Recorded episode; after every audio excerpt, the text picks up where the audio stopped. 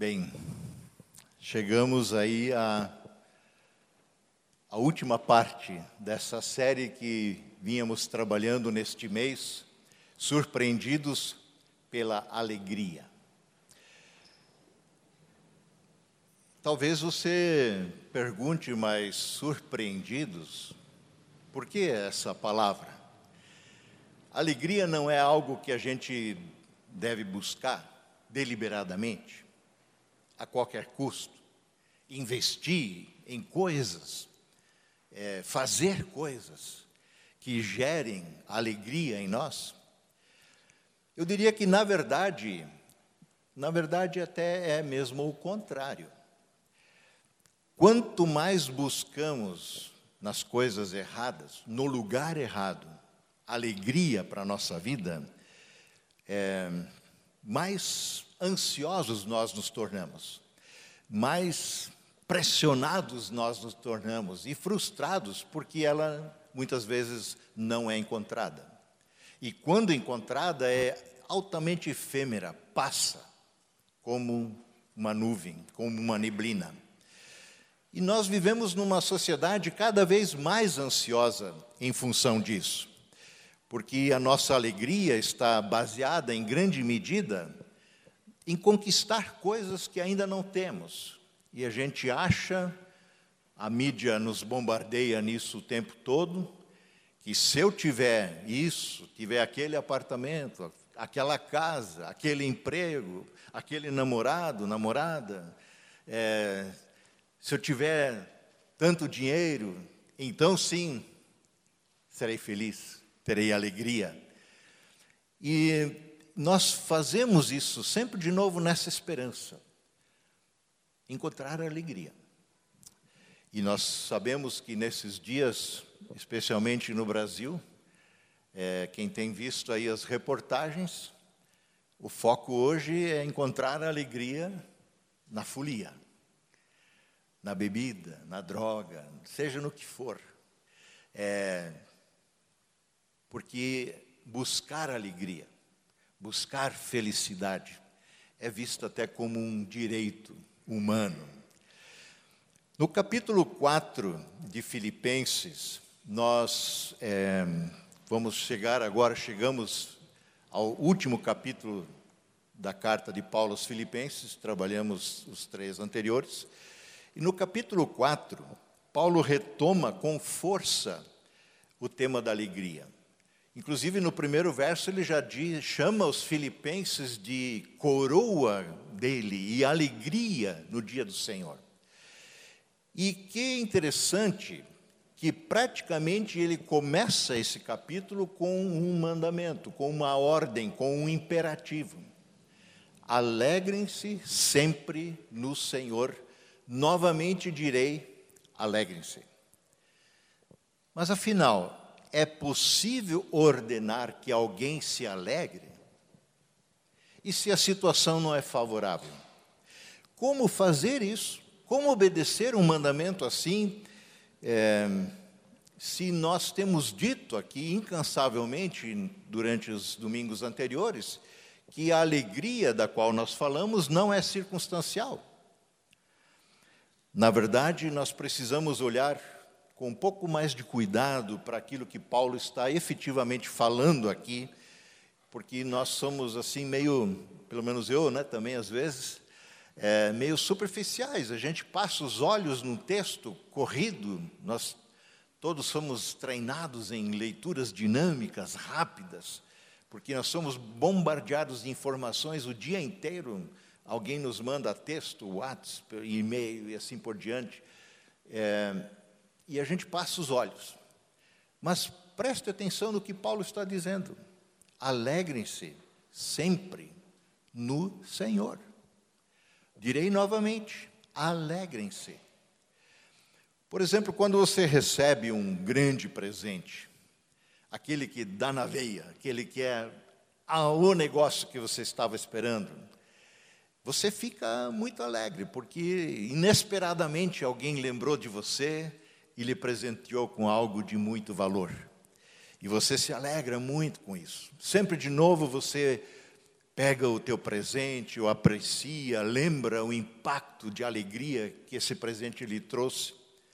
Mas aí, com o passar do tempo, você o larga num canto, no fundo de uma gaveta, e nunca mais o olha, e aquela imensa alegria se perde. Ela vai embora. Não é diferente com aquilo que Paulo está falando. Nossa alegria está no Senhor.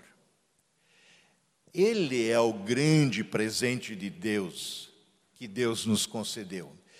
É dele que brota a alegria no nosso coração quando o acolhemos. Uma das maiores evidências de que alguém acolheu a Jesus, recebeu a Jesus como Senhor e Salvador de sua vida, é que seu coração explode de alegria. É, é uma evidência clara. Os olhos brilham, o rosto irradia uma alegria que antes não estava lá. Até você podia rir, que é uma outra coisa. Rir é diferente. A gente pode rir de uma situação cômica, de uma piada, de uma, né, de qualquer coisa. Mas alegria é mais do que rir ou sorrir é uma coisa que vem de dentro. Assim, sempre de novo, nós precisamos manter o foco de onde, afinal, procede a verdadeira alegria da vida. Alegrem-se sempre de novo no Senhor. Novamente eu digo, alegrem-se. Nenhuma circunstância, adversa ou favorável, nada pode nos roubar essa alegria, como a gente já disse aqui? Absolutamente nada. Por isso, Paulo recorre à repetição desse imperativo. Alegrem-se no Senhor. De novo, alegrem-se. E Paulo, logo em seguida, ele, ele fala de uma situação que nos ajuda também a caminhar para frente. Seja a amabilidade de vocês conhecida por todos, perto está o Senhor. Perto não só no sentido da sua proximidade, da sua volta, mas perto está a fonte da tua alegria, porque ele habita teu coração pelo Espírito Santo.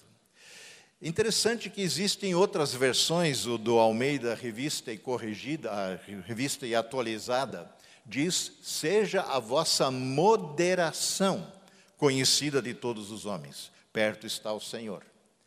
Na revista e corrigida, uma outra versão, seja a vossa equidade notória a todos os homens. Perto está o Senhor. Ou seja, uma pessoa que é moderada evita os excessos. Ela é comedida, ela demonstra prudência ela tem atitude de seguir na medida exata. Significa que ela não é uma pessoa ansiosa, afoita, apressada, que quer a todo custo ser alegre. O termo usado pela revista e corrigida, equidade, significa igualdade, simetria, retidão, imparcialidade. E este conceito também revela o uso da imparcialidade para conhecer o direito de cada um, também o direito de ser alegre. Ou seja, uma pessoa assim não, é, não insiste apenas nos seus direitos para ser feliz, para ser alegre, à custa de outros, à custa de qualquer coisa. Ou como Paulo coloca em Filipenses 2, que a gente já viu aqui, nada façam por ambição egoísta ou por vaidade, mas humildemente considerem os outros superiores a si mesmos. E segue, eu pulei. Cada um cuide não somente dos seus interesses, mas também dos interesses dos outros. Seja a atitude de vocês a mesma de Cristo Jesus. E nós falamos isso aqui, no segundo é, tema da série. A atitude de Cristo, qual foi? É aquele que, sendo Deus, não se apegou a essa situação de ser igual a Deus, mas se esvaziou a si mesmo, vindo a ser homem, servo, obediente até a morte e morte de cruz. Essa é a atitude esperada daqueles que seguem a Cristo e que redunda em alegria. Somente pessoas com essa atitude aprendem o segredo da verdadeira alegria. De fato, a ansiedade gerada por querer a alegria a qualquer custo nos rouba a alegria. Na verdade, a ansiedade é um grande ladrão da alegria. E por esta razão, Paulo recomenda explicitamente, ainda no capítulo 4, verso 6, é, não andem ansiosos por coisa alguma, mas em tudo, pela oração e súplica e com ação de graças, apresentem seus pedidos a Deus. Jogue essa ansiedade para o Senhor, fala para Ele, busca nele, espera nele, compreenda a sua situação à luz da vontade de Deus. Pedro fala a mesma coisa, talvez de uma forma bem até mais clara. Lancem sobre ele, sobre o Senhor, toda a sua ansiedade, porque ele tem cuidado de vocês. Lança, pode lançar, pode levar. Ele tem cuidado de vocês. Eu quero ainda dar uma passeada é, no texto de Paulo, ainda no capítulo 4, versos 10 a 20, como colocado lá em cima. Então, Paulo segue falando em Filipenses: Alegro-me grandemente no Senhor, porque finalmente vocês renovaram o seu interesse por mim. De fato, vocês já se interessavam por mim, mas não tinham oportunidade para demonstrá-lo. Vejam que Paulo, não por mera coincidência, é, de novo se apropria da mesma formulação. Alegro-me grandemente no Senhor. Ele não só diz para nós, alegrem-se sempre no Senhor. Paulo se alegra grandemente no Senhor, independentemente do que vem depois. Não importam as circunstâncias, a situação que ele vá descrever ou pela qual está passando, Paulo se alegra no Senhor. E ele segue então dizendo, verso 11: Não estou dizendo isso porque esteja necessitado pois aprendi a adaptar-me a toda e qualquer circunstância. Aprendi a adaptar-me a toda e qualquer circunstância. Esse é um aprendizado da fé. Esse é um aprendizado que acompanha a maturidade cristã, onde não estamos e não precisamos mais ficar ansiosos por qualquer circunstância, porque lançamos essa ansiedade no Senhor e sempre de novo experimentamos que Ele nos acalenta, nos traz paz, nos dá segurança, cuida de nós. Paulo segue, verso 12: Sei o que é passar necessidade e sei o que é ter fartura. Aprendi o segredo de viver contente em toda e qualquer situação. Aprendi o segredo, de novo, aprendi. Não é um segredo simplesmente revelado, mas é um aprendizado. Um aprendizado que ele fala que é um segredo, mas é um aprendizado. O segredo de viver com contentamento. Que dá para dizer contentamento que é uma alegria é uma alegria que não necessariamente se extravasa em gargalhadas, mas uma alegria que está no fundo da sua alma, independentemente da circunstância. Vejam que Paulo não nega sua, sua necessidade. Ele passou por muitas necessidades, muitas situações extremamente difíceis ameaças de morte, apedrejamento, falta de comida, falta até de roupa. Mas são estas coisas, não se tornam objeto de murmúrio na vida dele, mas objeto de testemunho do cuidado de Deus. Então ele aprendeu o segredo de viver contente em toda e qualquer situação. E ele deixa claro em quais circunstâncias ele vive esse contentamento. Seja, um, seja bem alimentado, seja com fome, tendo muito ou passando necessidade. A situação não importa. Eu aprendi a viver contente. Porque tudo posso naquele que me fortalece. Essa talvez uma das afirmações que eu mais vejo ser citada fora de contexto. É muito, muito usual pessoas lançarem mão desse versículo para justificarem o que pretendem, o que querem fazer em conquistar aquilo que almejam e desejam. É, não sei se, talvez muitos aqui vão lembrar disso, mas é, foi, se não me engano, em 1997 quando Evander Holyfield enfrentou Mike Tyson numa luta de boxe campeões mundiais que eram, aquela luta em que Tyson mordeu a orelha do, do Holyfield duas vezes. E a luta acabou porque Holyfield foi embora. É interessante quando o Holyfield vem entrando para o ringue, para a arena, ele tem um kimono, um senhor kimono, bonito, bem lustroso, e uma na sua lapela bordado em letras garrafais, Filipenses 4:13. Tudo posso naquele que me fortalece. E vamos para o pau com o Mike Tyson, mas seja o que der. É, então, isso é tirado do contexto. Porque não é essa a intenção de Paulo quando ele fala tudo posso naquele que fortalece.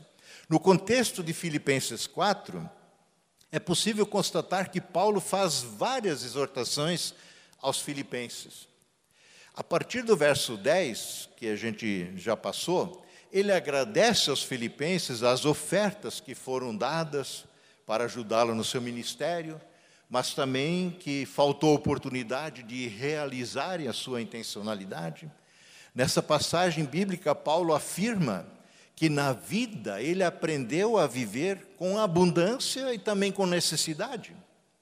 Assim, Paulo revela um segredo para uma vida feliz, uma vida de alegria, dizendo: aprendi a viver contente em toda e qualquer situação adaptando-me a todas as circunstâncias da vida. É nesse contexto, nesse contexto, que ele fala que tudo posso naquele que me fortalece. Ele quer dizer que, como Jesus é o Senhor da sua vida, como Jesus é quem lhe fortalece, lhe capacita para andar nos seus caminhos, ele pode enfrentar qualquer circunstância, porque o Senhor está com ele.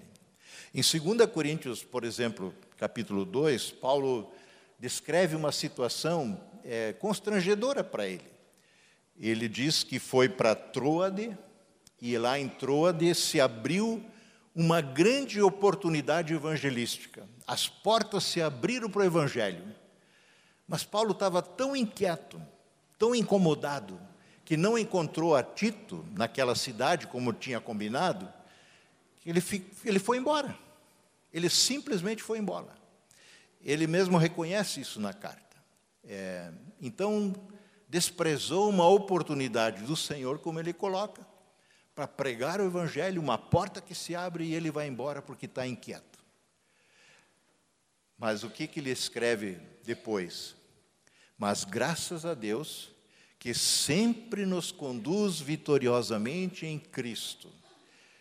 por nosso intermédio, ele exala em todo lugar a fragrância do conhecimento por meio de Cristo Jesus. Então, não importa por onde Paulo ande, como ele está, ele se sabe levado vitoriosamente por Deus por todos os caminhos. Então, o que se costuma fazer é inverter essa frase. Tudo posso naquele que me fortalece. Ou seja, as pessoas pensam, eu recebo força do Senhor, do Todo-Poderoso, Ele me dá todo o poder para eu mudar qualquer situação adversa, uma situação que eu não queira, ou que eu consiga aquilo que eu quero. Basta ter fé em Cristo, eu poderei fazer o que bem entender. Isso não está escrito aí. O segredo da alegria de Paulo é o contentamento não o poder para buscar a alegria naquilo que ele acha que vai encontrar. Se saber agraciado por Deus em toda e qualquer circunstância, é que gera contentamento. Porque não importa por onde vá, diz Paulo, Deus está comigo e Ele me agracia. No pouco, no muito, no sofrimento, nos momentos bons. Tudo que temos é dádiva de Deus. Portanto, uma vida de alegria é vivida a partir de um coração grato. Um coração grato que crê que existe um Deus que o sustenta, que o orienta em toda a sua jornada. Então, em última instância, ele está dizendo o seguinte: que confiando no poder de Cristo e seguindo o seu exemplo, Paulo pode enfrentar todas as circunstâncias com contentamento. E vejam o relato que ele segue fazendo lá em Filipenses 4. Ele fala, apesar disso, ele está agora referindo-se ao que estava falando lá nos dois primeiros versos, 10, 11 quando ele falava sobre o interesse renovado dos filipenses para com o cuidado de Paulo. Apesar disso, vocês fizeram bem em participar de minhas tribulações. Como vocês sabem, Filipenses, nos seus primeiros dias no Evangelho, quando vocês chegaram à fé, quando parti da Macedônia, nenhuma igreja partilhou comigo no que se refere a dar e receber, exceto vocês. Olha que Paulo já tinha fundado muitas igrejas.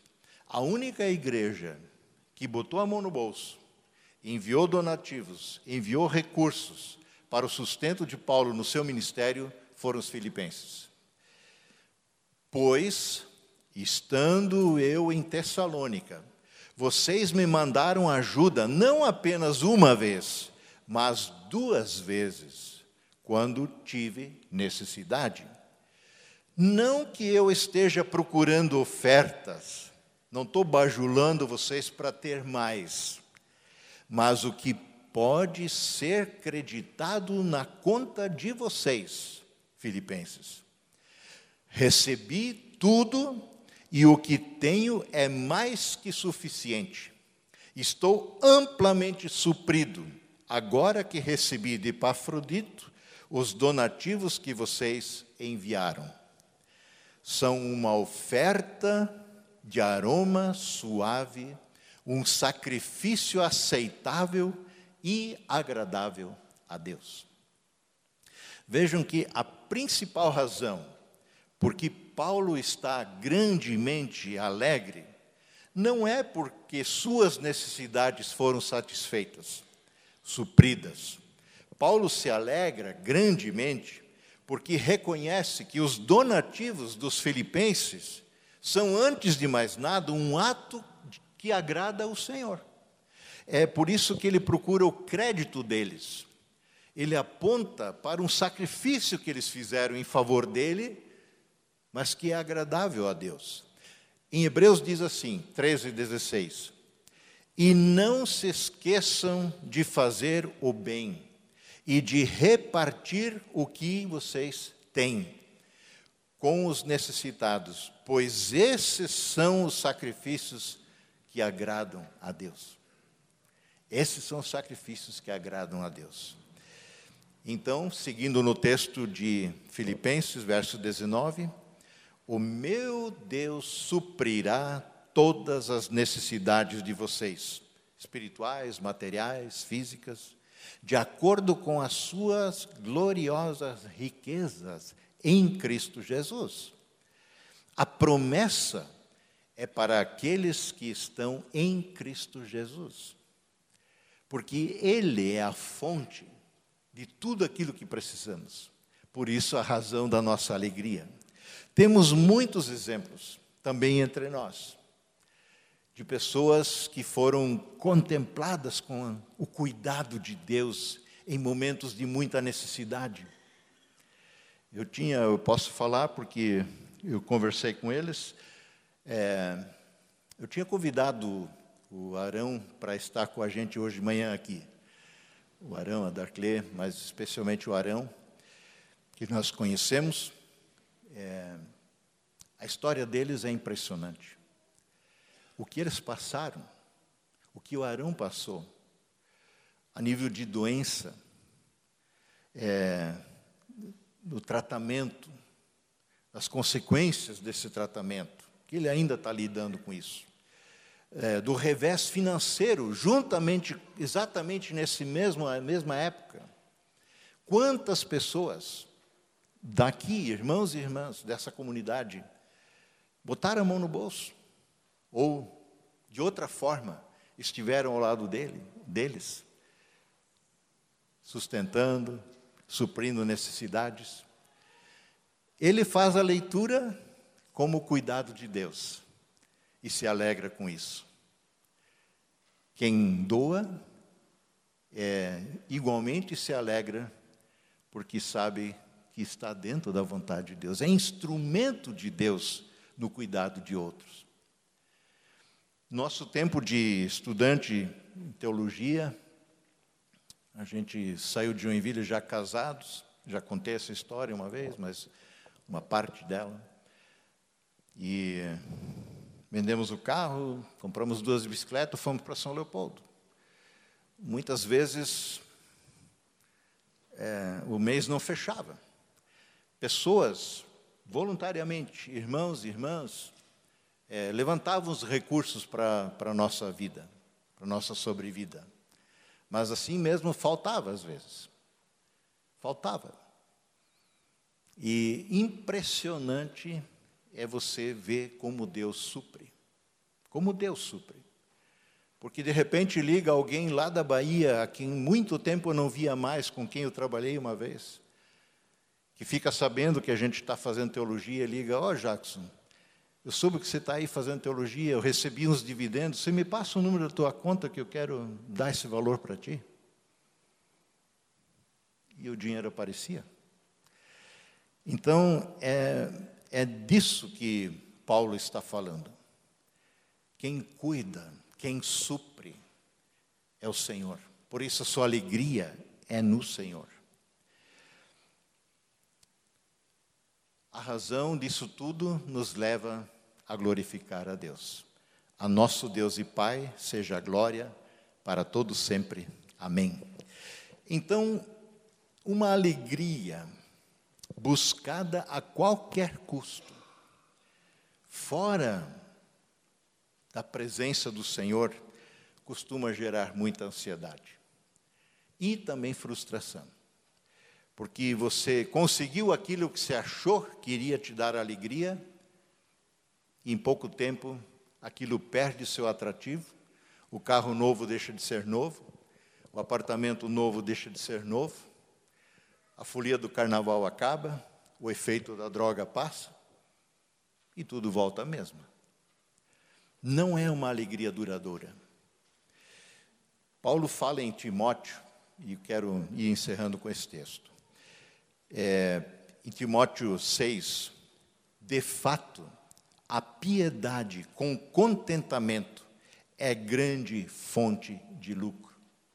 Em outra versão diz assim: outra versão diz assim: A devoção acompanhada de contentamento é em si mesma grande riqueza.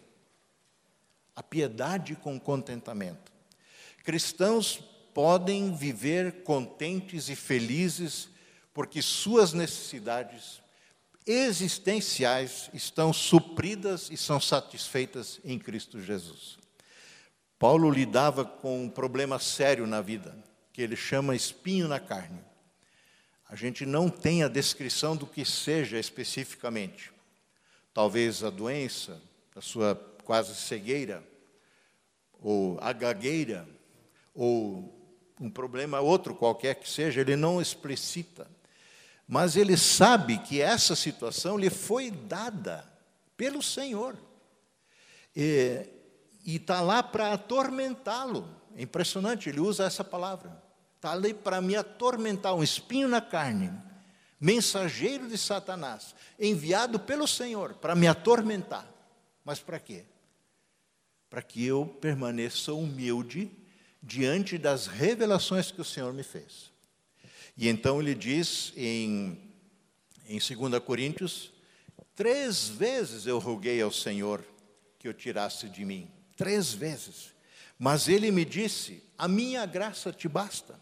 A minha graça é suficiente para você, pois o meu poder, o poder de Cristo, não de Paulo, o meu poder se aperfeiçoa na fraqueza. O poder de Cristo se aperfeiçoa na nossa fraqueza, na nossa limitação. Porque aí ele pode agir, aí eu paro de agir. Portanto, diz Paulo ainda em, em Corinto, eu me gloriarei ainda mais alegremente em minha fraqueza, para que o poder de Cristo repouse em mim. Por isso, por amor de Cristo, regozijo-me, alegro-me nas fraquezas, nos insultos, nas necessidades, nas perseguições, nas angústias, pois quando sou fraco é que sou forte, porque o Senhor pode exercer seu poder em mim. Voltando a Timóteo, é, volto para o verso 6. De fato, a piedade com contentamento é grande fonte de lucro pois nada trouxemos para este mundo e dele nada devemos levar, por mais que você tenha conseguido acumular. Como se diz, é, carro fúnebre não tem reboque, meu irmão. Fica tudo aqui. Fica aqui para os outros ainda se brigarem, né? Os filhos aí por aí vai. Por isso, por isso, tendo o que comer e com o que vestir-nos, estejamos com insatisfeitos, contentes. Mas isso não é simplista demais? Não. Ele não está proibindo a posse, os bens, a riqueza.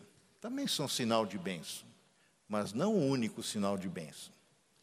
Aprender uma vida de contentamento com o que o Senhor nos deu gera muita alegria. E ele conclui ainda: os que querem ficar ricos caem em tentação, em armadilhas, em muitos desejos descontrolados e nocivos, que levam o homem também a mulher a mergulharem na ruína e na destruição. Pois, vejam, pois o amor ao dinheiro é a raiz de todos os males. O dinheiro em si não é mal. A riqueza em si não é mal. Mas quando você ama isso, é porque você o adora, idolatra. E Jesus diz que não é possível amar a dois senhores ao mesmo tempo, a Deus e as riquezas. Pois o amor ao dinheiro é a raiz de todos os males. Algumas pessoas, por cobiçarem o dinheiro, desviaram-se da fé se atormentaram a si mesmos com muitos sofrimentos e não com a alegria que esperavam. Se você acha que o dinheiro compra felicidade, não compra. Também, como alguém disse, dinheiro não faz ninguém feliz. Dê o seu dinheiro para mim e seja feliz, né? É, é sacanagem. É, você acha que o dinheiro compra felicidade? Não compra. Não compra alegria. Isso é um grande engodo. É uma falsidade. A nossa alegria provém do Senhor, somente. A nossa alegria está no Senhor, somente. Amém?